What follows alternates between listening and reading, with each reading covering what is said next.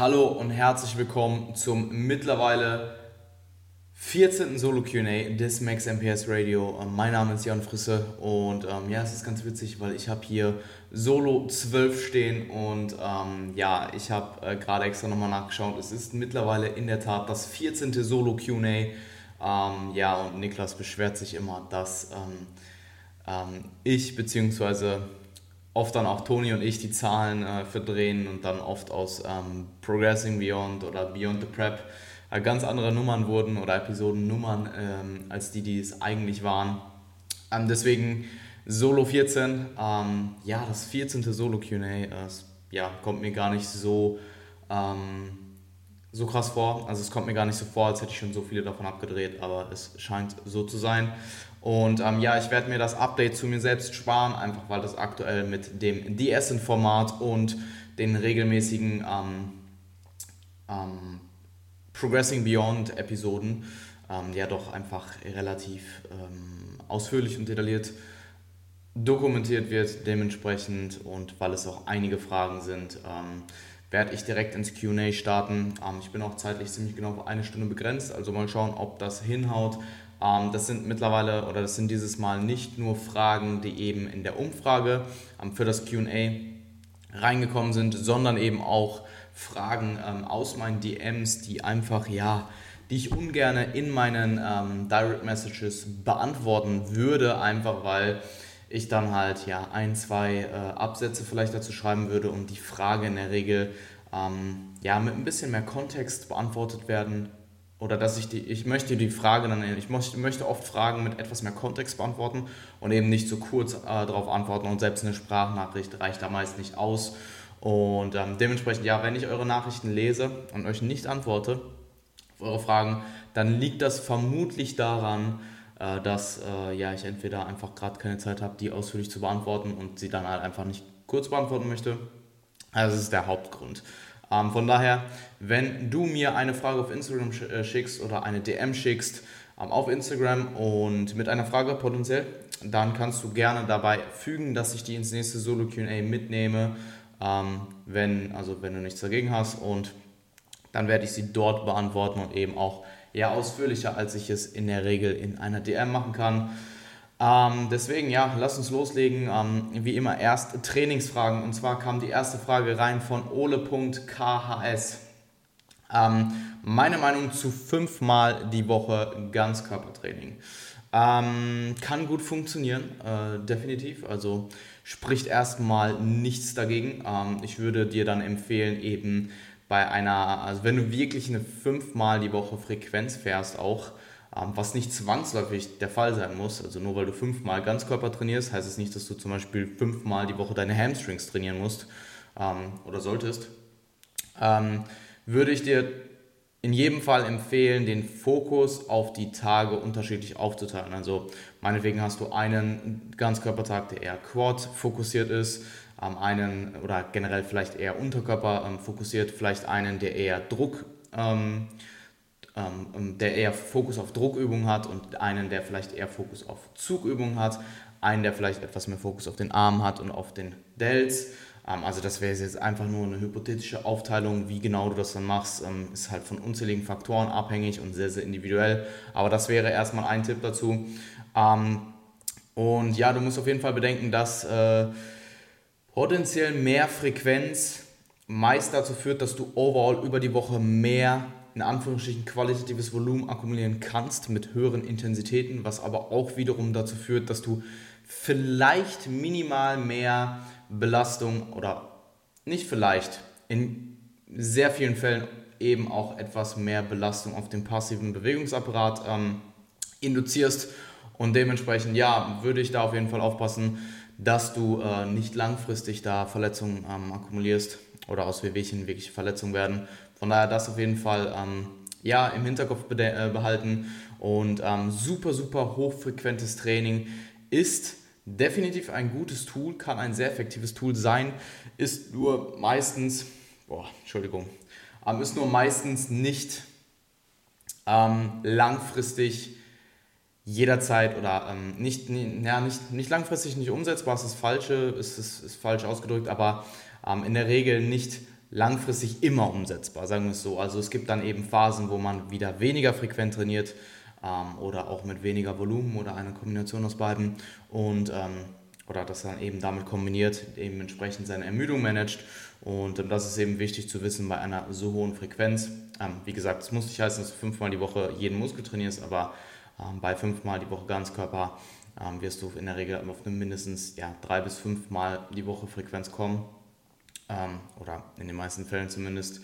Ähm, und der äh, andere, ähm, ein anderer Aspekt, den ich auf jeden Fall noch erwähnen möchte, ist der Spaßfaktor, denn ja, ähm, das, was ich so in der, im, im richtigen Leben ähm, observiere, ähm, oft beobachtet habe, ist, dass äh, ja, viele Leute einfach keinen Spaß an Ganzkörpertraining haben. Also ja, ähm, ist generell eher präferieren, einen Muskel mehr zu trainieren und vielleicht nicht so viele Muskelgruppen in einer Session zu haben ähm, und sich da mehr auf eine bestimmte, entweder auf eine bestimmte Muskelgruppe oder auf mehrere Muskelgruppe, äh, Muskelgruppen, ähm, zum Beispiel im Oberkörper zu konzentrieren, anstatt auf alle Muskelgruppen. Und ähm, ja, was nicht heißen muss, dass hier ein Ganzkörpertraining zwangsläufig keinen Spaß machen muss, aber eben äh, meine Beobachtung ist, dass viele Leute eben weniger Spaß am Ganzkörpertraining haben und das ist auf jeden Fall ein wichtiger Grund, denn ja, wenn du keinen Spaß im Training hast, dann gehst du weniger gerne, steckst weniger Ehrgeiz rein, weniger, bist weniger motiviert ähm, und dann wird vermutlich, werden vermutlich auch deine Resultate suboptimal sein. Aber wenn du Spaß am Ganzkörpertraining hast und ähm, du die Dinge, die ich sonst genannt habe, beachtest, dann ja, go for it. Ähm, spricht grundsätzlich nichts dagegen. Ähm, die nächste Frage kam von Niklas B.216. Was denkst du aber, äh, was denkst du über einen Push-Pull-Split im Vergleich zu Upper-Lower? Äh, mögliche Nachteile und allgemeine Tipps, um den besten Split zu finden. Ähm, ja, das, äh, die, die, der zweite Teil ist eine eigene Frage, ähm, da komme ich dann gleich noch drauf zurück. Und ähm, ja, grundsätzlich Upper-Lower hat weniger Overlap, ähm, Push-Pull hat mehr Overlap. Das wäre das, was mir spontan dazu einfällt. Ähm, Push und Pull hat vermutlich etwas gleichmäßigere Trainingszeiten, da in der Regel Upper-Einheiten doch dazu tendieren, länger zu dauern als Lower-Einheiten, in den meisten Fällen, natürlich nicht in jedem, aber oft. Ähm, und dementsprechend bei Push-Pull, dadurch, dass ja, man im Endeffekt das Ganze nicht in, ähm, in, in, den Oberkörper und Unterkörper aufteilt, sondern quasi in die Vorderseite und in die Rückseite des Körpers. Und das eben, ja, ich sag mal, nicht die gleiche Anzahl an Muskeln sind, aber eine äh, mehr gleiche, also die, die Anzahl an Muskelgruppen, die du pro Session trainierst, ist, kommt, ist gleicher als in einem Ober-Unterkörper-Split, weil du im Oberkörper halt ja alles trainierst, dein Rücken, deine Brust, deine Delts, deine Arme ähm, und im Unterkörper eben im Endeffekt nur deine Hamstrings, deine Quads und deine Waden. Ähm, und dementsprechend hat ein Push-Pull-Split den Vorteil, dass die Trainingseinheiten wahrscheinlich oder die Trainingszeiten pro Session eh gleichmäßiger sind und vielleicht brauchst du etwas weniger Zeit für deine Warm-ups, weil du eben, ja, ähm, wenn du eben, also im Oberkörper, in einem Oberkörpertraining zum Beispiel musst du eben, ja, jede Muskelgruppe im Endeffekt warm machen und in einem Push-Pull-Split oder Aufteilung, äh, Mikrozyklusstruktur, wenn du jetzt zum Beispiel deinen Rücken trainiert hast, brauchst du danach deine Rear oder deinen Bizeps nicht mehr großartig aufwärmen. Ähm, Klar ist es im Oberkörpersplit auch irgendwo so, aber ich denke, generell hat ein Push-Pull den Vorteil, dass du etwas weniger Warm-up-Zeit brauchst. Ähm, Nachteil von Push-Pull ist eventuell, dass du Intrasession Fatigue ähm, erzeugst, vor allem eben an Tagen, wo du deinen Unterkörper fokussierst, der sich dann in deine, Oberkörper, äh, in, in deine Oberkörperarbeit für den Tag ähm, reinziehen könnte. Jetzt nochmal als Beispiel, zum Beispiel wenn du Push trainierst und du hast als erste Übung Squats weil das eben der Push-Tag ist, den du vielleicht eher Quad-fokussiert äh, gestaltet hast, dann ja, wird vermutlich deine Arbeit für deine Brust, für, deine, für deinen Trizeps ähm, danach nicht mehr so produktiv sein, wie als hättest du jetzt im Oberkörpertraining äh, deine Druckmuskulatur trainiert. Ähm, Dementsprechend Push-Pull ist irgendwo halt auch wieder Ganzkörper. Natürlich nicht Ganzkörper im Sinne von, äh, es ist, ja, es ist kein Ganzkörper, aber es ist ein halber Ganzkörper, wenn man so möchte. Ähm, okay, im Endeffekt trifft das gleiche auch auf Upper Lower zu, aber ich denke, ihr wisst, was ich meine. Ähm, es ist einfach Ober- und Unterkörpertraining kombiniert, wenn auch nicht alles, wenn auch nicht alle Muskelgruppen. Und ähm, dementsprechend, ja, äh, Bin ich persönlich jetzt nicht so ein riesiger Freund davon. Ähm, ich habe für Klienten bereits Push-Pull-Splits geprogrammt, auch erfolgreich und habe auch teilweise ja wirklich gutes Feedback bekommen. Ähm, habe aber persönlich keine, also mit mir selbst keine Erfahrung damit gemacht ähm, und habe auch aktuell nicht vor, auf so einen Split zurückzugreifen. Aber im Endeffekt, ja, was macht dir mehr Spaß? Ähm, passt der Split zu deinen aktuellen Zielen, zu deinen Bedürfnissen und ähm, wenn das der Fall ist, dann go for it. Ähm, dann spricht da grundsätzlich nichts gegen. Ähm, wie findest du den besten Split? Der beste Split in, im Endeffekt, ich würde das Ganze gar nicht davon abhängig, also Split in Anführungsstrichen, denn es gibt nicht den besten Split und ähm, das Ganze hängt eben von verschiedenen Faktoren ab, zum Beispiel grundsätzlich erstmal, wie viele Tage die Woche kannst du trainieren und wie viel Zeit hast du pro Session. Ähm, das setzt dir schon mal irgendwo den Rahmen auf. Ähm, dann würde ich mir überlegen, was ist dein Bedarf an Volumen pro Muskelgruppe, also das relative Volumen, das, ähm, also was ist dein Bedarf an Volumen relativ zu, äh, zu welcher Muskelgruppe? Ähm, wie schnell regenerieren diese Muskelgruppen tendenziell? Also zum Beispiel deine Delts regenerieren vermutlich deutlich schneller als deine Hamstrings. Und ähm, daraus kannst du dann in der Regel ähm, den bestmöglichen, in Anführungsstrichen, Split zusammenstellen, welcher im Endeffekt einfach nur deine Mikrozyklusstruktur ist. Also ich würde das Ganze weniger in Splits aufteilen und mir überlegen, was ist der beste Split, sondern was ist die beste Struktur, Mikrozyklusstruktur für dich und Überleg dir diese Variablen, die ich genannt habe, überleg dir, äh, was davon ähm, in deiner jeweiligen Situation ähm, vonnöten ist oder was du an ähm, Rahmenbedingungen hast und dann baust du dir daraus deinen Mikrozyklus. Und das kann dann zum Beispiel sein, dass ähm, daraus eine Art Ganzkörper wird irgendwo ähm, oder, dass du ganz, oder dass du ganz klassisch meinetwegen äh, Push-Pull-Beine trainierst äh, oder Pull-Push-Beine ähm, zweimal die Woche. Ähm, ebenfalls ein Faktor, der da eben noch enorm reinspielt, den ich gerade auch schon genannt habe, ist eben Spaßfaktor. Also was macht dir Spaß, ist eben auch wichtig. Wenn dir alles andere außer ein Bro-Split keinen Spaß macht, dann überleg dir vielleicht, wie du einen Bro-Split mit äh, so kombinieren kannst oder so programmen kannst, dass du vielleicht ähm, eher auf eine etwas höhere Frequenz als einmal die Woche kommst und hast damit dann eben, also meinetwegen zum Beispiel, dass du äh, ja einen ganz klassischen Bro-Split fährst, aber vielleicht äh, daraus keinen sieben Tage Mikrozyklus machst, sondern vielleicht eher fünf oder sechs Tage.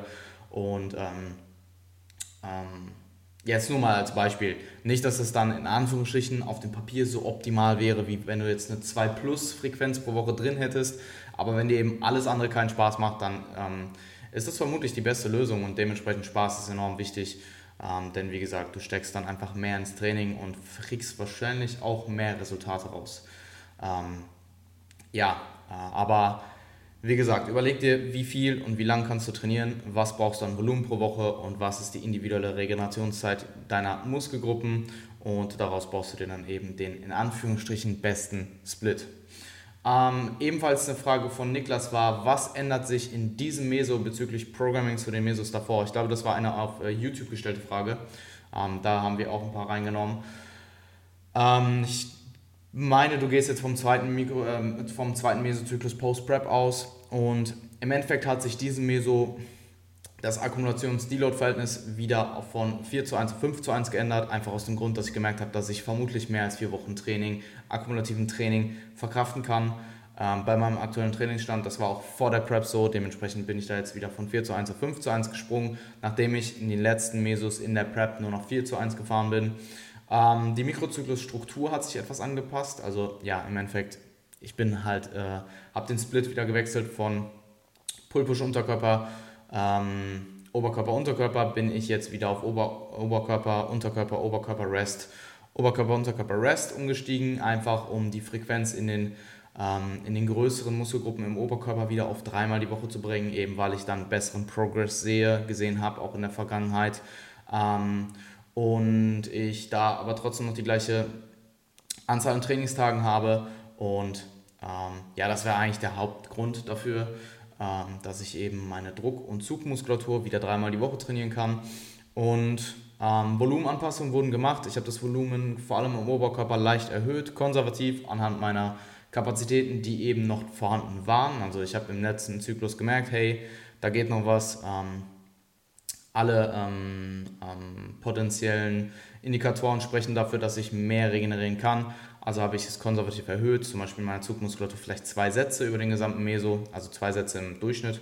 Ähm, dadurch, dass ich mit dynamischem Volumen arbeite, schaue ich mir in der Regel immer die Durchschnitte an. Natürlich auch die einzelnen Wochen, aber wenn ich jetzt jede Woche das Volumen um zwei Sätze erhöhe, dann erhöht sich eben der Durchschnitt auch um zwei Sätze. Ähm, und zum Beispiel in meiner Druckmuskulatur nur um einen Satz, einfach weil ja, ich bei der Zugmuskulatur halt gemerkt habe, bei meinem Rücken, dass da deutlich mehr geht. Bei der, bei der Druckmuskulatur erhöhe ich da lieber etwas konservativer, weil ähm, ja, jegliche Indikatoren, ähm, die man da beachten sollte, eben dafür gesprochen haben, dass ich da etwas vorsichtiger vorgehen sollte. Und das ist auch generell so meine anekdotische Erfahrung als Coach, ähm, dass in der Regel Leute deutlich mehr Volumen in, ähm, im Rücken, in der Zugmuskulatur vertragen als in der Druckmuskulatur. Ähm, CNMs wurden angepasst nach oben anhand der Performance im letzten Mikrozyklus, im letzten Meso. Und die Rep-Ranges, soweit ich weiß, minimal. Ähm, einfach ähm, anhand der äh, Erfahrungen, die ich im Meso davor gemacht habe, ähm, wo ich vielleicht die Rep-Ranges minimal anpasse oder wo ich vielleicht in anderen Rep-Ranges besseren Progress habe, besser, eine bessere Mind-Muscle-Connection potenziell. Ähm, und ja, das waren so die groben Anpassungen zu diesem Zyklus. Und im nächsten Zyklus werden ja, im Endeffekt nur die CNMs angehoben, vielleicht nochmal leicht das Volumen angepasst und äh, die Rep Ranges, aber in der Mikrozyklusstruktur wird sich vorerst erstmal nichts ändern und auch das Akkumulations-Deload-Verhältnis wird, werde ich nicht weiter erhöhen, weil ja, fünf Wochen sind schon knackig. Ähm, äh, ebenfalls eine weitere Frage von Niklas war Upper Lower für die kommende Improvement Season geplant? Ja, der, die Frage kam vermutlich vor dem zweiten Meso rein. Also ich trainiere aktuell schon Upper Lower. Ähm, werde ich auch erstmal so weiter trainieren. Ähm, nach der Erhaltungsphase werde ich vermutlich wieder auf sechsmal die Woche Training umsteigen ähm, und da werde ich dann höchstwahrscheinlich auch Upper Lower weiter trainieren, beziehungsweise eventuell auch ähm, Push. Ich habe auch überlegt, wie ich bei einer sechsmal die Woche Frequenz potenziell einen Push und Pull Tag mit Upper kombinieren könnte. Ähm, und nur zwei Lower Sessions die Woche, Wochen hätte, also genauso wie jetzt. Ähm, und dann die vier Sessions eben nutze, eine Push-Session zu haben, eine Pull-Session, zwei Upper-Sessions, ähm, beziehungsweise Upper-Sessions mit unterschiedlichen Fokussen dann auch. Ähm, ich hoffe, das ist die Mehrzahl von Fokus. Aber ja, das sind noch Zukunftsgedanken. Äh, da werde ich dann auch potenziell überlegen, zweimal am Tag zu trainieren teilweise. Und äh, ja, da werde ich mir dann eben genau Gedanken machen und mir das Ganze genau überlegen und dann auslegen und programmen, wenn es eben soweit ist. Ähm, D-Steinert hat gefragt, ähm, das Ganze ist ein bisschen umgeschrieben. Ähm, also die Frage war jetzt nicht wörtlich genau so geschrieben, aber das war im Endeffekt die die Sense, ähm, ist die Körperfettverteilung an den Bauchmuskeln eher genetisch bedingt oder kann jeder auch in der Off-Season ein Sixpack haben? Ähm, deine Bauchmuskeln sind wie jeder andere Muskel in deinem Körper ähm, sehr viel abhängig von deiner Genetik, also vor allem die Form und wie viel Muskelmasse du auch dort potenziell ähm, ähm, realisieren kannst und auch schon im Vorhinein hast, ist ja stark abhängig von deiner Genetik, nicht nur, aber stark. Und ähm, ja, dementsprechend ist, und gerade die Bauchmuskeln sind eben oft sehr stark genetisch abhängig. Also da sieht man äh, enorme Varianz zwischen Individuen und auch ähm, ja, sehr stark abhängig vom Körperfettanteil und auch von der Körperfettverteilung. Es kann nämlich sein, dass du extrem ausgeprägt und extrem gute Bauchmuskeln hast aber eben deine Körperfettverteilung so ist, dass du extrem viel Körperfett am Bauch speicherst. Dementsprechend sieht man vielleicht deine Apps in der Offseason nicht und vielleicht auch lange in der Diät nicht so ausgeprägt. Ähm, wie jetzt jemand, der ähm, vielleicht nicht ganz so ausgeprägte Apps hat, aber einfach die Körperfettverteilung so ist, dass er im Core-Bereich, im Bauchbereich einfach extrem lean ist. Ähm, und vice versa. Es kann natürlich auch sein, dass du keine gut ausgeprägten Bauchmuskeln hast, ähm, so wie ich, und viel Körperfett am Core speicherst, also generell im Core-Bereich, nicht nur am Bauch, sondern im Core, an der Hüfte, im unteren Rückenbereich. Ähm, und dann hast du natürlich ja doppelte Arschkarte auf gut Deutsch, ähm, denn meine Apps sind in der Offseason nicht da ähm, und auch in der Diät die meiste Zeit nicht. und wenn sie dann in sind, dann sind sie immer halt noch, dann sind sie halt immer noch nicht besonders gut ausgeprägt. deswegen ja, ich denke, bei mir ist es viel davon abhängig, dass meine Bauchmuskeln genetisch nicht besonders gut ausgeprägt sind und ich halt viel Körperfett am Bauch speichere, auch wenn ich ziemlich lean bin. Also ich hatte äh, Glutes aber keine super crispy Abs. Ähm, und Kann ich das in Zukunft mit Bauchtraining in der Offseason und generell vielleicht ein bisschen mehr Core-Kontrolle ähm, verbessern? Ja, potenziell, aber es ist natürlich nicht das gleiche, wie als wenn ich jetzt einfach sehr, sehr gute Apps hätte, ähm, was meine Genetik angeht und äh, oder was eine sehr gute App-Genetik habe und eben wenig Körper äh, und meine Körperfettverteilung eben ähm, ähm, dahingehend ähm, vorteilhaft ist. Ähm, deswegen ja, stark abhängig von der Genetik, stark abhängig vom Körperfettanteil, also wie viel Körperfettanteil hast du wirklich und wie ist deine Körperfett verteilt. Und ähm, denke ich, dass jeder in der Offseason äh, ein Sixpack haben kann? Nein, absolut nicht, äh, aus den genannten Gründen. Ähm, Chris, Christoph, Christoph, chris.tor.ph, also Christoph, also Christopher wahrscheinlich, wow, wow, hat gefragt, äh, Literaturempfehlung zum Programming. Ähm, ich gehe jetzt einfach mal davon aus, dass du dahingehend, äh, dass du Hypertrophie, dass du in Hypertrophie-Programming interessiert bist und ich würde dir dahingehend ähm, zwei Bücher empfehlen. Zum einen die Scientific Principles of Strength Training von ähm, Dr. Mike Isotil, ich, ich, glaube Dr. James Hoffman und ähm, ähm, wie heißt denn jetzt nochmal der Typ von Juggernaut? Ähm, Schande über mich, dass ich es gerade nicht weiß. Äh, eigentlich, ich habe lange nicht mehr, ähm, ich habe den Namen lange nicht mehr gehört. Ähm, eine Sekunde.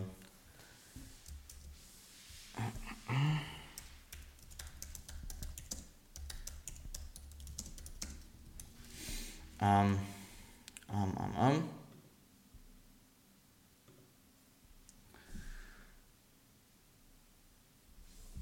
Wow. Chad Wesley Smith. Damn. Sorry, Chad, falls du das hörst. Ähm, also ja, eben von Mike Isotil, Dr. James Hoffman und ähm, von Dr. Mike Isotil, Dr. James Hoffman und Chad, Chad Wesley Smith. Ähm, bald kommt auch das ähm, Hypertrophie-Äquivalent von Dr. Mike raus. Ähm, das werde ich, das kann ich dir jetzt im Vorhinein halt einfach schon empfehlen. Das wird ein äh, das wird eben das Äquivalent zu ähm, den Scientific Principles of Strength Training sein im Hypertrophie-Training. Und ersteres ist eben schon genial, wenn auch nicht spezifisch zur Hypertrophie. Ähm, lohnt sich trotzdem auf jeden Fall äh, zu lesen. Und ja, dazu kann ich dir eben noch die Muscle and Strength Pyramid Trainingspyramide empfehlen. Ähm, auch sehr, sehr praktisch orientiertes Buch und die beiden in Kombination sind eigentlich schon eine ziemliche, äh, zwei ziemlich gute ähm, Literaturempfehlungen. Ähm, in Bezug aufs Programming. Ähm, grundsätzlich ja, liest sich ähm, alles von Dr. Brent Schönfeld und äh, James Krieger ebenfalls sehr gut. Die haben auch einige, ähm, ich meine, alle, alle empfehlen etwas anders praktisch. Ähm, und dementsprechend ist Programming halt auch immer eine Kunst irgendwo. Also klar, es gibt wissenschaftliche Prinzipien, ähm, aber wie du das Ganze dann in der Praxis umsetzt, abgesehen von der individuellen Situation, die man eben in Betracht ziehen muss, ist eben trotzdem immer noch ja, eine Art Kunst. Und ich kann dir jetzt nur mal ähm, als Beispiel nennen, äh, nimm einen Dr. Mike Isotil, einen Dr. Eric Helms und einen Dr. Brent Schönfeld, setz sie alle hier hin, gib denen ein Klientenszenario und sag jedem von ihnen, Programm äh, einen ja, Program, macht Programming für, für das Individuum und alle Pläne werden anders aussehen. Alle Pläne werden die grundsätzlichen Prinzipien beinhalten und ähm, eben auch beachten. Aber ähm, ja, die Methodiken sind vielleicht anders und wie das Ganze dann umgesetzt wird, ähm, wird sich, in, kann ich dir versichern, unterscheiden. Ähm, dementsprechend die beiden Empfehlungen würde ich dir auf jeden Fall erstmal ans Herz, Herz legen, wenn du die noch nicht gelesen hast. Ähm, ja, wie gesagt, das Hypertrophie-Buch Buch wird crazy. Das, was Mike da ähm, ab und zu als Snippet raushaut, ist schon sehr, sehr, sehr hochqualitativ. Und ähm, ja, das werde ich mir auf jeden Fall, sobald es rauskommt, ähm, direkt kaufen und ja, reinziehen. Ähm, auch mehrere Male lesen. Also auch die Scientific Principles of Strength Training lohnen sich durchaus öfters zu lesen. Ähm, ist ein ja, auf jeden Fall schon fortgeschrittenes Buch. Also wenn du die Muscle and Strength Pyramids noch nicht gelesen hast, dann lese vielleicht erstmal die und wag dich dann an die Scientific Principles of Strength Training ähm, heran. Ich weiß ja nicht, wie weit du fortgeschritten bist bei deinem Wissensstand. Ähm, wenn du schon weiter bist, dann kannst du natürlich auch, oder die, die, die Strength Pyramids schon gelesen hast, dann kannst du natürlich auch mit dem Buch von ähm, AP anfangen. Ja. Ähm, Granik Yim ich weiß nicht, ob, äh, ja, es scheint wirklich der Name zu sein. Also vielleicht äh, Yannick Grimm. Yannick Gim, wie auch immer. Ähm, jedenfalls hat äh, er mich gefragt, oder sie, aber wahrscheinlich näher, ähm, was denkst du circa, wie viel Kilogramm Muskelmasse ich natural oder du natural noch aufbauen kannst und wie viel verliert man im Schnitt auf dem Weg in Wettkampfform? Ähm, ist es eigentlich so, dass man mit höherem KFA mehr Muskelmasse haben kann als mit niedrigen oder ist das nur äh, Lean Mass, die nichts mit Muskelmasse zu tun hat? Ähm, das sind ja mehrere Fragen, deswegen werde ich erstmal auf die Frage eingehen, was denkst du, wie viel Kilogramm Muskelmasse du natural noch aufbauen kannst? Keine Ahnung. Ähm, kann ich den ja per se hier ähm, akkurat nicht beantworten. Ähm, ich werde mein Bestes geben, so viel aufzubauen wie möglich und dann ja, werde ich am Ende meines Lebens äh, oder am Ende meiner Trainingskarriere, wenn es eben vom Alter her abseits geht, ähm, werde ich ja dann sehen, wie viel es im Endeffekt noch war. Ich denke aber durchaus Lifetime sind ähm, 10 Kilogramm und mehr noch möglich. Ähm, wenn ich ja eben auf meine 75, äh, 65 Kilogramm Wettkampfform 10 Kilogramm draufpacken kann und dann halt ja meine Körpergröße minus 100 in Wettkampfform wiege, dann ist es bei meiner ähm, ja ziemlich durchschnittlichen Genetik, äh, denke ich, sehr, sehr, sehr solide. Also wirklich, wenn du in Wettkampfform bist, dann ist Körpergröße minus 100 schon in der Regel sehr muskulös. Klar, es ist auch abhängig von von äh, Knochenstruktur etc. und von anderen Faktoren, die dein Gewicht beeinflussen. Aber in der Regel kann man sagen, dann bist du durchaus muskulös. Ähm, und ja, das wäre auf jeden Fall ein Ziel. Ähm, wenn ich drüber komme, cool. Wenn ich es nicht erreiche, dann habe ich trotzdem mein Bestes gegeben. Und dann ist es eben das, was mir äh, meine Genetik als Limit gesetzt hat. Aber im Endeffekt ist es auch egal. Äh, ich probiere einfach so viel Muskulatur draufzupacken wie möglich. Und wie viele Kilogramm das am Endeffekt sind, weiß ich nicht. Aber ich hoffe, es sind noch einige ähm, und da bin ich auch sehr zuversichtlich. Ähm, wie viel verliert man im Schnitt auf dem Weg in Wettkampfform, ist extrem unterschiedlich und abhängig von ziemlich vielen Variablen. Also zum einen, wie gut kannst du deine Trainingsperformance halten, ähm, wie viel Prep-Erfahrung hast du das, die wievielte Prep ist das, ähm, wie ist dein Stress in dem Zeitraum, wie schläfst du in dem Zeitraum, ähm, wie lange diätest du, wie aggressiv diätest du, wann diätest du aggressiv, ähm, wie lange ist der Zeitraum, in dem du in der quote-unquote Danger Zone bist, wo du eben hormonell ähm, ja auf jeden Fall beeinträchtigt bist durch die PrEP und der Körperfettanteil auch einfach extrem gering ist, also die Gefahr insgesamt Muskulatur zu verlieren höher ist. Wie lange befindest du dich in, dieser, in diesem Zustand? Ähm, und ja, das sind einige Variablen, die dafür eben verantwortlich sind. Nicht alle, aber einige. Und ja, ähm, dementsprechend kann ich das auch nicht beantworten. Manche verlieren auf jeden Fall einen signifikanten Teil, manche verlieren fast gar nichts. Ähm, und das ist von Situation zu Situation, von Individuum von Individuum und auch von Prep zu Prep unterschiedlich. Ähm, und ja, bis zu einem bestimmten Grad sind Menschen mit mehr Körperfettanteil, ähm, haben auch bis zu einem bestimmten Grad mehr Muskulatur. Ich glaube, Eric Helms hat das mal erklärt, dass Sumo-Ringer, die Menschen auf der Welt sind, die am meisten, ich glaube, Muskulatur haben. Ähm, und er hat, es könnte aber auch Lean Mass gewesen sein. Ähm, also Lean Mass ist alles, was eben kein Körperfettanteil ist. Dazu gehören zum Beispiel auch, äh, dazu gehört zum Beispiel auch euer passiver Bewegungsapparat ähm, und zum Beispiel ähm, Wassergewicht auch. Ähm, dementsprechend entspricht Lean Mass nicht zwangsläufig Muskelmasse. Ähm, aber ja, würde ich sagen, tendenziell schon. Ähm, dass eben Leute mit höherem KFA auch mehr Muskelmasse haben, ähm, dass da zumindest eine starke Korrelation ähm, herrscht, was aber nicht heißt, dass äh, du, um ja, maximal Muskulatur aufbauen äh, zu können, eben einen hohen KFA haben musst. Ähm, ebenfalls eine Frage von Granik. Ähm, ja, vielleicht ist es auch wirklich dein richtiger Name, Granik, kann durch, durchaus sein. Ähm, was kann man bei Übungsstagnation trotz ausreichender Frequenz und einem Kalorienüberschuss tun? Das ist die Kurzform deiner Frage. Ich weiß, du hast mir deutlich mehr Kontext gegeben. Ich werde auch auf den Kontext noch eingehen, aber jetzt erstmal grundsätzlich auf die Frage. Und ähm, ja, zum, zum einen, wenn eben der Kalorienüberschuss stimmt, also sprich du Gewicht zulegst ähm, und du dahingehend, was nicht heißt, dass du unbedingt einen Kalorienüberschuss brauchst, um Progress zu machen, aber er wird diesen auf jeden Fall maximieren. Also hingehend eines, äh, eines äh, hyperkalorischen Milieu ist bereits gesorgt. Ähm, du trainierst ausreichend frequent ähm, und dann würde ich mir eben anschauen, ähm, ja, wie viel machst du? Ähm, also dein Programming allgemein mal ja objektiv, möglichst objektiv evaluieren, wie viel machst du? Machst du vielleicht zu viel? Machst du vielleicht zu wenig? Ähm, bist du vielleicht einfach nur ermüdet? Wie sind die Intensitäten? Trainierst du zu intensiv? Trainierst du vielleicht mit zu vielen Reps in Reserve? Du hast mir nämlich gesagt, dass du ziemlich nah am Muskelversagen trainierst, eigentlich immer.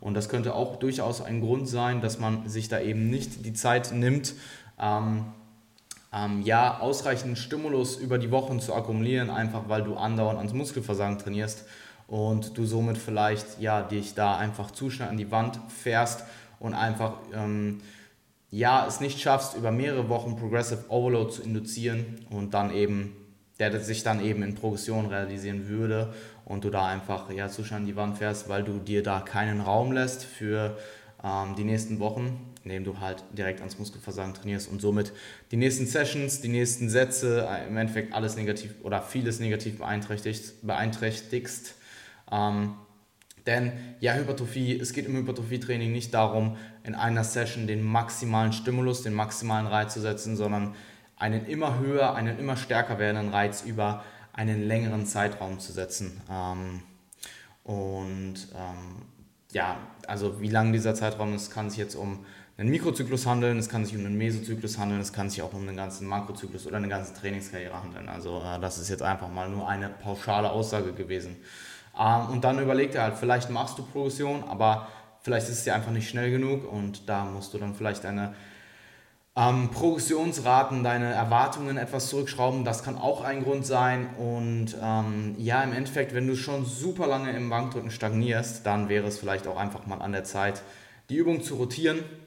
Was nicht heißt, dass du ganz andere Übungen machen sollst, aber vielleicht eine Variation vom Bankdrücken, vielleicht ähm, enges Bankdrücken, vielleicht eine Schrägbankvariation, vielleicht eine ähm, eine, ähm, äh, eine Bankdrückvariation ähm, mit einer anderen ähm, Hantel, vielleicht mit Kurzhanteln, vielleicht an einer Maschine ähm, und ja, dort halt eben dann mit Übungsrotation oder strategischem Rotieren und Implementieren einer anderen Übung die Stagnation überkommen, dass wenn du dann zurück aufs meinetwegen klassische Langhantelbankdrücken umsteigst, dass du dann eben dort wieder Progression machen kannst. Was zum Beispiel auch eine Variation, eine gute Variation zum klassischen normalen Touch-and-Go-Bankdrücken wäre, wäre einfach pausiertes Bankdrücken.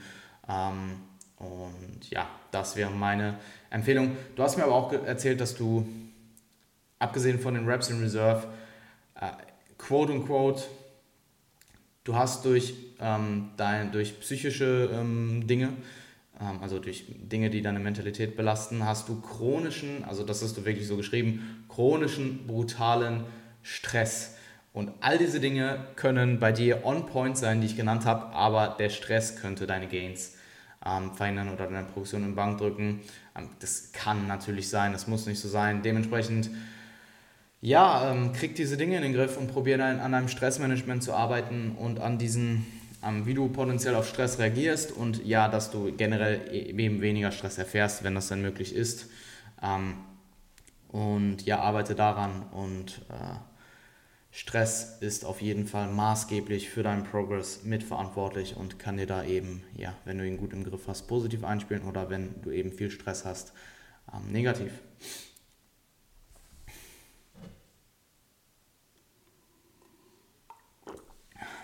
Eisen, Eisenpunkthauer hat mich gefragt. Ähm, du hast ja für deine Athleten den High-Volume-Weg eingeschlagen. Glaubst du, du könntest die gleichen oder besseren Fortschritte, äh, Fortschritte mit höheren Intensitäten erfahren? Ähm, also zum einen weigere ich mich zu sagen, dass ich für mich und meine Athleten den High, den quote-unquote High-Volume-Weg eingeschlagen habe. Ähm, das klingt so ultra biased und ich würde sagen, dass ich ähm, vielleicht eine Priorität auf Volumen lege gegenüber Intensität. Ähm, aber was, ja, was heißt nicht heißt, dass ich alles, dass alles auf möglichst hohes Volumen ausgelegt ist, ähm, sondern es ist eben die Kombination aus Volumen, Intensität und Frequenz. Und ähm, ich denke, dass für Hypertrophie, dadurch, dass ja, Volumen einfach wichtiger zu sein scheint als Intensität, ähm, dass es durchaus sinnvoll ist, die Priorität auf Volumen zu legen, was aber nicht heißt, dass die absolute Priorität auf Volumen legen sollte. Und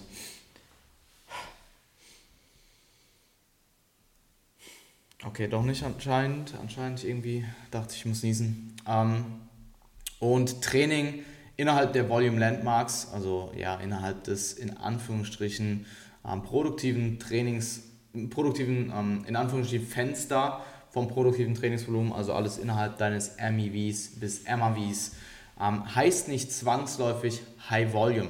Ähm, also zum Beispiel in einer Woche nach einem Deload, wo du eher mit einem, ähm, wo du mit deinem minimal effektiven Volumen einsteigst, ist nicht High Volume Training. High Volume Training ist vielleicht das, was du ähm, im Durchschnitt tendenziell über den Zyklus machst oder dann zum Ende des Zyklus hin. Ähm, dementsprechend würde, ja, weigere ich mich einfach diesen, äh, dieses dogmatische, ich bin der High-Volume-Guru, wie auch immer, ähm, anzunehmen. Also es ist gar nicht böse gemeint, Buddy, ähm, aber ja, Intensität ist wichtig, ähm, wenn auch vielleicht nicht so wichtig wie, oder Intensität ist wichtig, wenn es nicht, ähm, wenn sie eben nicht so hoch ist, dass es auf Kosten, auf maßgeblich, massiv auf Kosten von ähm, Volumen sich äh, eben in deinem Training ausprägt.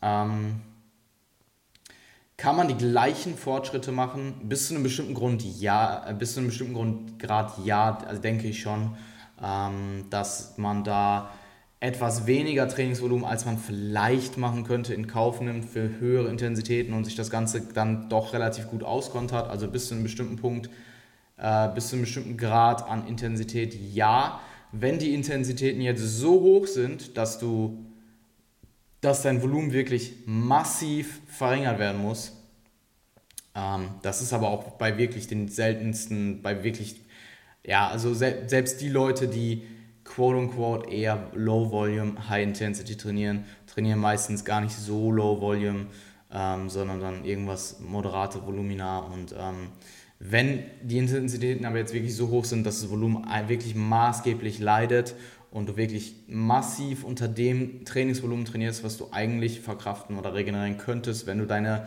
ähm, Intensitäten in Bezug auf dein Ermüdungsmanagement einfach besser im Griff hättest, dann denke ich, nein, kannst du nicht die gleichen, äh, kannst du ähm, bessere Fort, äh, machst du schlechtere Fortschritte, was aber wiederum auch wieder mit Trainingsmentalität ausgekontert werden könnte. Wenn du also jetzt jemand bist, der absolut bei was, wer weiß Gott nicht was, keine Reps in Reserve lassen kann und du den kompletten Spaß am Training verlierst dann und du nicht ins Training gehst und die Adherence leidet und du weniger Motivation hast und all diese Faktoren, die eben äh, ja mit Spaß zusammenhängen und du dann halt einfach, ja, we du steckst einfach weniger ins Training rein, dann kann es natürlich durchaus sein, dass du selbst mit quote unquote in Anführungsstrichen auf dem Papier optimaleren Volumina und besserem Intensitätsmanagement ähm, schlechtere Fortschritte machst als mit einem Programming, was sehr hohe Intensitäten hat, aber weniger Volumen. Ähm, was aber in den meisten Fällen nicht der Fall ist. Also das gilt vielleicht für einige Ausnahmen, ähm, aber eben nicht für jedem. Und pauschal jemand, der zu mir kommt und sagt, hey, ich möchte die bestmöglichen Ergebnisse und ich bin auch bereit, das zu tun, was dafür nötig ist. Ähm, ja, bei so einem Individuum werde ich dann in der Regel die Priorität eher auf Volumen legen, den Bias eher auf Volumen als auf Intensität, wenn auch nicht nur. Wie gesagt, es ist die gute Kombination aus beiden, aber ich denke äh, mittlerweile, und das hat sich jetzt auch ja, immer und immer wieder in der Literatur bestätigt, können wir relativ zuversichtlich sagen, dass Volumen wichtiger ist als Intensitäten für Hypertrophie. Solange man sich eben in einer gewissen Intensitätsspanne aufhält ähm, und auch ja, eine gewisse absolute Intensität im Training vorhanden ist, also in Form von Gewicht auf der Handel oder Prozent deines One Rep Max von 30 Prozent plus scheint es. Äh, ja, das zu der Frage. Ähm, DMN K äh, hat eine ähnliche Frage gestellt und zwar Lower Volume, äh, low, ja doch Lower Volume Failure Training deiner Meinung nach sinnvoll im Vergleich zu Reps in Reserve? Ähm, sinnvoll ist immer kontextabhängig, habe ich gerade in der vorigen Frage relativ viel Kontext gegeben, wann es eben sinnvoll sein kann. Ähm, vor allem eben, wenn du sonst absolut keinen Spaß im Training hast. Ähm, die Effektivität eines Satzes von 2 Reps in Reserve bis 0 Reps in Reserve und wir sprechen hier wirklich von 0 und 2 Reps in Reserve und nicht das, was vielleicht äh, Trainingsanfänger XY denkt, was zwei Reps in Reserve sind und was null Reps in Reserve sind, sondern wir reden wirklich von null und zwei Reps in Reserve in einem Research-Setting.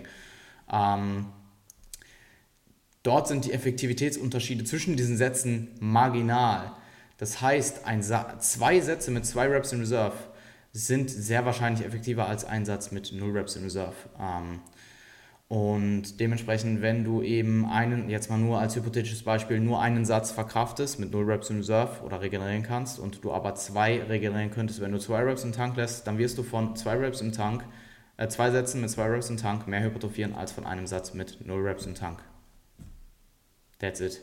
Ähm, von daher sinnvoll ist immer die Frage, sehr stark äh, kontextabhängig und bei zu wenig Volumen wie gesagt, ich denke, bis zu einem bestimmten Grad kontert es sich aus, aber bei zu wenig Volumen, also wenn es wirklich drastisch unter dem ist, was du eigentlich regenerieren könntest, wenn du eben auch maximale Resultate möchtest, da kommen wir, das ist halt dann auch irgendwo, davon gehe ich jetzt erstmal aus.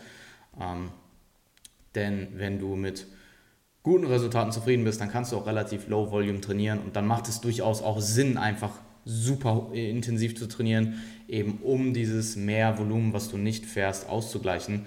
Aber wenn es jetzt wirklich darum geht, du bist jemand, der maximal adaptieren möchte, der das Maximum rausholen möchte, ähm, dann würde ich sagen, ab einem bestimmten Punkt ähm, wirst du weniger Gains machen, wenn du massiv an Volumen, an Trainingsvolumen einboost durch mehr Intensität. Ähm, egal wie stimulativ dann der einzelne Satz ist. Ähm, du kannst eben Quantität nur bis zu einem bestimmten Grad mit Qualität ausgleichen. Also wenn man jetzt Quantität mit Trainingsumfang, Trainingsvolumen gleichstellt und Qualität mit Intensität äh, oder ähm, ja einfach Stimulus pro Satz. Ähm, und ja, Fatigue Management ist halt das A und O. Also du äh, solltest es eben, wie, wie bereits vorhin schon gesagt, es ist Hypertrophie-Training ist es, viele einzelne stimulative Sessions aneinander zu reihen und diese im Stimulus potenziell über einen bestimmten Zeitraum zu steigern und nicht einen maximalen Stimulus zu setzen und dann deloaden zu müssen, weil du so fucked bist. Ähm, von daher Fatigue Management, Ermüdungsmanagement innerhalb der Session, innerhalb des Mikrozyklus, innerhalb des Mesozyklus, innerhalb des Makrozyklus ist das A und O und darauf sollte man auf jeden Fall Wert legen. Ähm, Fabi-Adam, ein Klient von mir, hat mich gefragt, würdest du lieber einen Satz Hack Squats oder einen Satz Beinpresse zum absoluten Muskelversagen machen?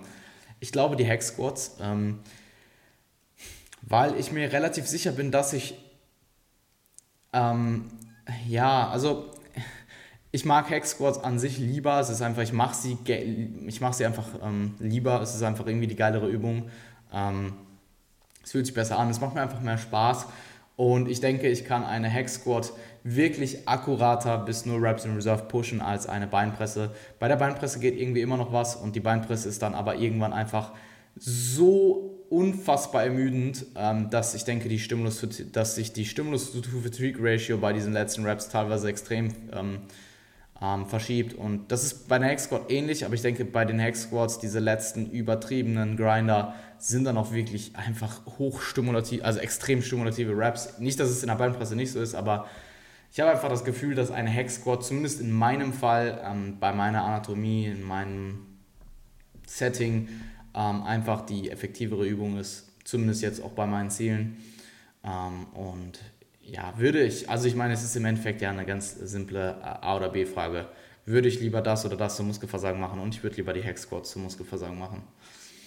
Ähm, Aaron.kunert hat geschrieben oder hat mich gefragt, welche Rap-Ranges würdest du für welche Übungen empfehlen? Ähm, du hast jetzt genannt den Squat, den ähm, Langhandel Bench, Flies und Curls. Ähm, für Hypertrophie, äh, das ist jetzt komplett bezogen auf Hypertrophie, äh, Hypertrophie, würde ich für den Squat, und ich gehe davon aus, dass du auch den Langhandel Squat meintest, 5 bis 12 Wiederholungen empfehlen. Ähm, alles äh, unter 5 Wiederholungen ist einfach zu wenig Volumen pro Satz und dann auch einfach zu viel Ermüdung pro Rep. Ähm, also da ist die, äh, ein Satz unter 5 Wiederholungen ist einfach nicht so stimulativ wie ein Satz mit über 5 Wiederholungen für Hypertrophie. Ähm, und alles über 12 bekommen eben viele Leute ja, Probleme äh, da ihre mit den kardiovaskulären Kapazitäten, ähm, zumindest in einem Langhantel Squat und ja, du stirbst halt dann einfach potenziell mit jemandem, der relativ fit ist, vielleicht noch 12 bis 15, wenn ich, ich bin mir halt ziemlich sicher, dass ich ich glaube noch, ja, ich will nicht sagen noch nie, aber sehr, sehr, sehr, sehr selten ähm, High-Bar-Squats oder Langhantel-Squats über 12 Wiederholungen geprogrammt habe. Und auch ähm, über 10 Wiederholungen eigentlich in der Regel selten. Also meistens zwischen 5 bis 10, potenziell noch 8 bis 12 und in manchen Fällen vielleicht noch über 12 bis 15, also 12 bis 15.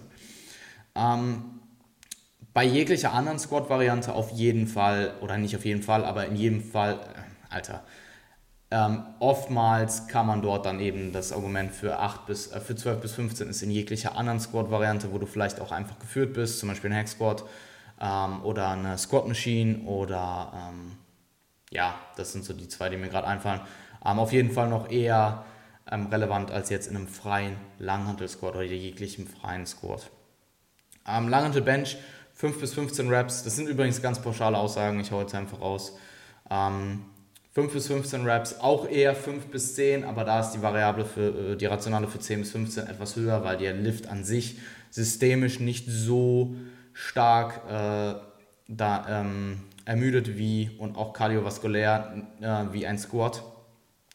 Ähm, Flies würde ich dir 8 bis 30 Reps empfehlen, genauso auch Curls. Ähm, generell ISOs 8 bis 30 ähm, innerhalb eines relativ großen oder innerhalb des für Hypertrophie relevanten Spektrums trainieren aber in der Regel halt Isolationsübungen ah, nicht unter 8, 8 Wiederholungen, selten unter 8 Wiederholungen, ähm, aber in der Regel eigentlich nie. Ähm, Granik Yim, also ja, hey, ähm, Buddy, here you go again, ähm, hat gefragt, das sind jetzt übrigens die Ernährungsfragen, Dosierungen von Ashwagandha und welche Form würde ich dir empfehlen? Ich würde die KSM 66 empfehlen. Das ist das, womit ich anekdotisch am meisten positive Erfahrungen gemacht habe. Sowohl mit mittlerweile einer ziemlich großen Menge an Klienten und auch mir selbst. Und dazu gibt es auch mehr Research. Ich weiß gerade nicht mal, wie die andere Form heißt. Aber ja, ich würde dir KSM 66 empfehlen, auch weil ich mit der anderen Form einfach keinerlei Erfahrung habe. ich würde dir 300 Milligramm und mehr pro, Gra, äh, pro Gabe empfehlen. also ja, ich weiß jetzt nicht genau, was ich dir als oberes Limit empfehlen würde, aber 300 Milligramm ist eine gute Anfangsdosis und dann kannst du dich dort ähm, eventuell dann auch steigern. Also ich bin aktuell bei 450 Milligramm morgens Post-Workout und 300 Milligramm vom Schlafen. Ähm, also insgesamt äh, 1200 Milligramm am Tag. Ich glaube, Valentin hat sogar noch ein gutes Stück mehr genommen, also ist glaube ich schon auf die 2 Gramm gekommen. Ich glaube, Toni hat da auch schon mit mehr experimentiert. Da würde ich aber eben, ja, ähm, ich würde eben mit der geringeren Gabe anfangen und mich dann hocharbeiten und eben evaluieren, ob es dir mehr bringt, ob du mehr merkst. Ähm, und was das obere Limit ist, weiß ich ehrlich gesagt nicht. Gibt es auch, glaube ich, keine Daten zu, aber ähm, ja, mach halt keinen, mach halt nichts Dummes, will ich dir damit sagen. Ähm, und potenziell würde Zeitpunkte, an denen ich dir ähm, Ashwagandha-Einnahme empfehlen würde, wäre morgens, wenn du nicht direkt morgens trainierst, weil dann würde ich es dir eher nicht morgens empfehlen, sondern Post-Workout. Also generell Post-Workout ist, eine gute, ist ein gutes Zeitfenster. Ähm, wenn du morgens trainierst, dann eben nochmal nachmittags und vor dem Schlafen ist, und das gilt auch für Rest-Days, also an Rest-Days nehme ich es morgens und nachmittags, an Trainingstagen morgens und Post-Workout und immer vor dem Schlafen gehen. Also vor dem Schlafen gehen ist ebenfalls ein Zeitpunkt, wo du mit Ashwagandha arbeiten kannst ja, das zu Ashwagandha soweit. Ähm, eine weitere Frage von dir war, äh, du merkst nie einen Unterschied von äh, äh, Creapure oder Kreatin, weder Kraft noch gewichtstechnisch, trotz Loading Phase ähm, auf der Waage und ähm, auf der Waage bin ich dann ein Non-Responder oder sollte ich durchgehend zwei Scoops testen? Ähm, also, wenn du weder, wenn weder dein Gewicht ansteigt und du auch keine Kraftvorteile ähm, von Kreatin erfährst und du sicher sein kannst, dass du es einfach nur nicht feststellen konntest bisher oder allgemein, also wenn du jetzt zum Beispiel deine Variablen so oft sind, also jetzt, ich sage nicht, dass es bei dir so ist, aber wenn alle Variablen immer kontinuierlich fluktuieren, dann ist es vielleicht auch gar relativ schwierig, ähm, zum Beispiel Gewichtsanstieg von Kreatin festzustellen, wenn du dich jetzt an jedem Tag mit einem plus minus drei Stunden Fenster einwiegst und äh, deine, deine Kalorienzufuhr zum Beispiel jeden Tag extrem fluktuiert oder dein, dein Salzkonsum etc. Also wenn du alle anderen Variablen relativ gut im Griff hast und du dann sagen kannst, hey, weder Performance noch Gewicht steigt an, dann könnte es gut sein, dass du ein Non-Responder bist. Ähm, könntest du grundsätzlich mal mit einer höheren Dosis von meinetwegen 10 Gramm experimentieren? Ja, kannst du auf jeden Fall ausprobieren. Es wäre ein Versuch wert. Und dann ja, schau halt einfach, ob du dort was feststellst und ähm, lass dem Ganzen eben auch genug Zeit. Also wenn du das Ganze ähm, kontinuierlich Tag für Tag nimmst, also keine Loading-Phase, keine Ladephase machst, welche ich dir auch in der Regel nicht empfehlen würde, dann äh, gib dem Ganzen mal mindestens 30 Tage und wenn du lädst, dann eben, ja, ich weiß nicht genau, wie die Ladeprotokolle da aussehen, die man so fahren kann oder die du gefahren bist, aber dann ja halt mindestens die Ladezeit, die Ladephasezeit abwarten und dann eben evaluieren und es könnte gut sein, dass du ein Non-Responder bist. Ähm, ist aber jetzt, wenn man mal ganz, ähm, also durchschnittlich bist du wahrscheinlich eher kein Non-Responder. Es könnte aber durchaus sein, dass du einer bist. Ähm, von daher check das ab, was ich gesagt habe und dann evaluiere erneut. Und wenn das so ist, dann bist du halt ein Non-Responder. Du kannst trotzdem ziemlich gute Gains machen, auch ohne Kreatin. Ähm, Aaron.kunert hat gefragt, äh, konterst du aktiv enorme Gewichtsschwankungen im Aufbau, zum Beispiel durch Salz. Ähm, wenn diese nur akut sind und wirklich, also ich kann jetzt zum Beispiel sagen, ich habe die gleichen Kalorien wie sonst auch zugeführt, mit dem ich meinetwegen den angestrebten Gewichtsanstieg äh, ähm, erreiche und ich aber gestern extrem viel Salz gegessen habe und deswegen mein Gewicht hoch ist, dann nein, würde ich es auf gar keinen Fall kontern, weil du bist ja nur schwerer, weil du mehr Salz konsumiert hast und dementsprechend mehr Wasser im Körper hältst ähm, und nicht, weil du jetzt mehr gegessen hast, äh, also mehr Energie zugeführt hast. Und wenn du dann am nächsten Tag das Ganze auskonterst, dann ähm, ja, bist du am nächsten Tag, wenn du eben von Energiebalance ausgehst, über den Tag eher im Defizit. Und wenn das könnte halt durchaus sein, dass es eben nicht zielführend ist, wenn du zum Beispiel im Aufbau bist. Ähm, dementsprechend ja, wenn es nur akute Schwankungen sind und ich eben zurück, diese zurückführen kann auf zum Beispiel Salz, dann nein, würde ich das Ganze nicht ausgleichen. Ähm, wenn ich jetzt weiß, ich habe am Vortag deutlich zu viel gegessen, aus welchem Grund auch immer, ähm, dann, also meinetwegen, ich habe, oder sagen wir es so, gutes Beispiel, ich in meinem Fall jetzt habe keine Probleme mit Binge-Eating, von daher schließe ich jetzt Binge-Eating mal aus. Aber sagen wir mal, ich habe mich am Vortag, die Situation hat es erfordert und ich habe mich bewusst entschlossen, ich esse heute einfach etwas mehr und ja, dafür esse ich morgen weniger, dann ja, kann es durchaus mal sein, dass ich ausgleiche. Ähm, ich probiere das Ganze eben nicht über 20% kommen zu lassen, sowohl am Tag davor als auch am Tag danach.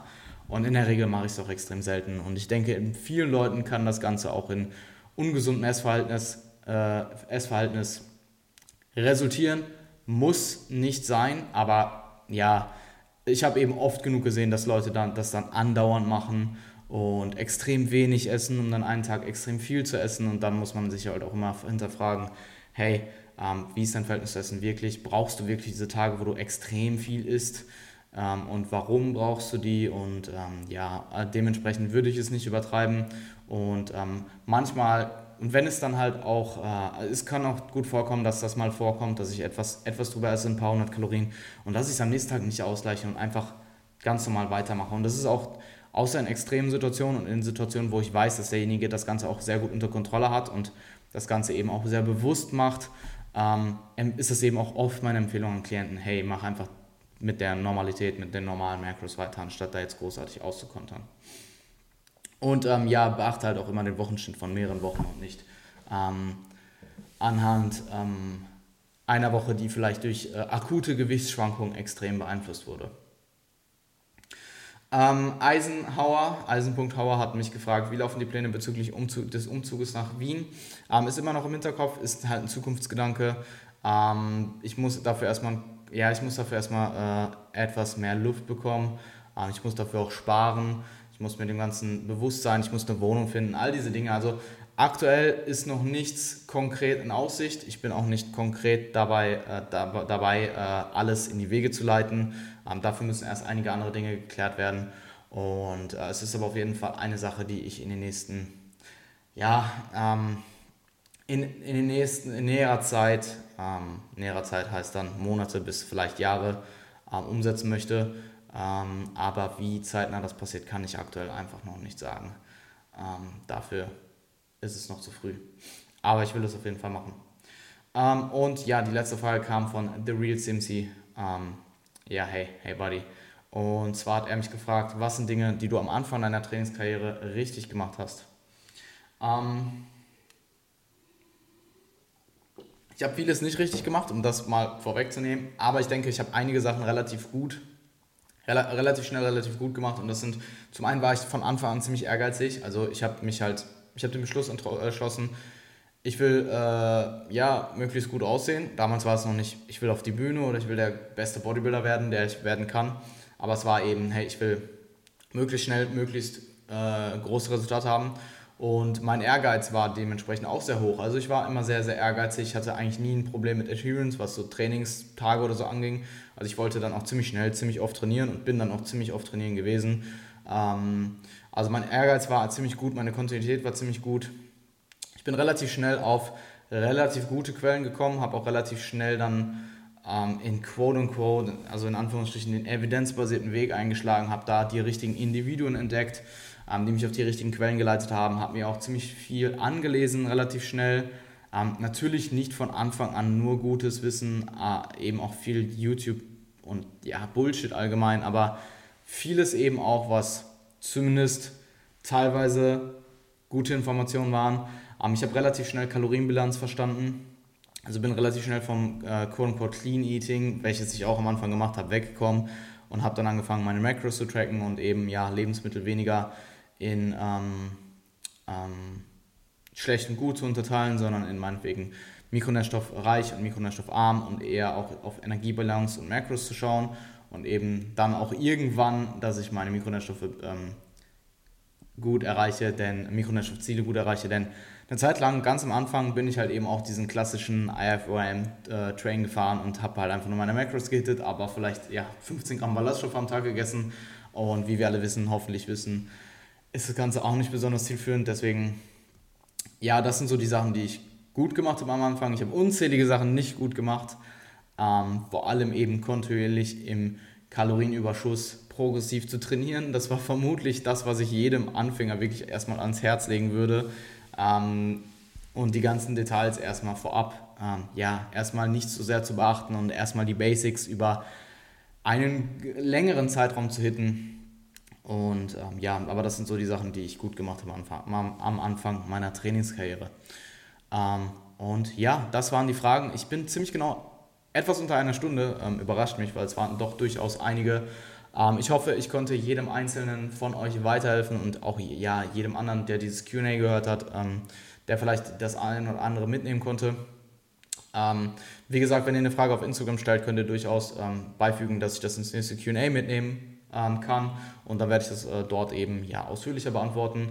Ansonsten äh, danke an jeden Einzelnen von euch für eure Frage. Ähm, ich ja, sehe das nicht als selbstverständlich an und ich wünsche euch allen einen fantastischen Tag. Wenn ihr möchtet, lasst mir, lasst mir eine Interaktion da, Feedback, Anliegen, was auch immer.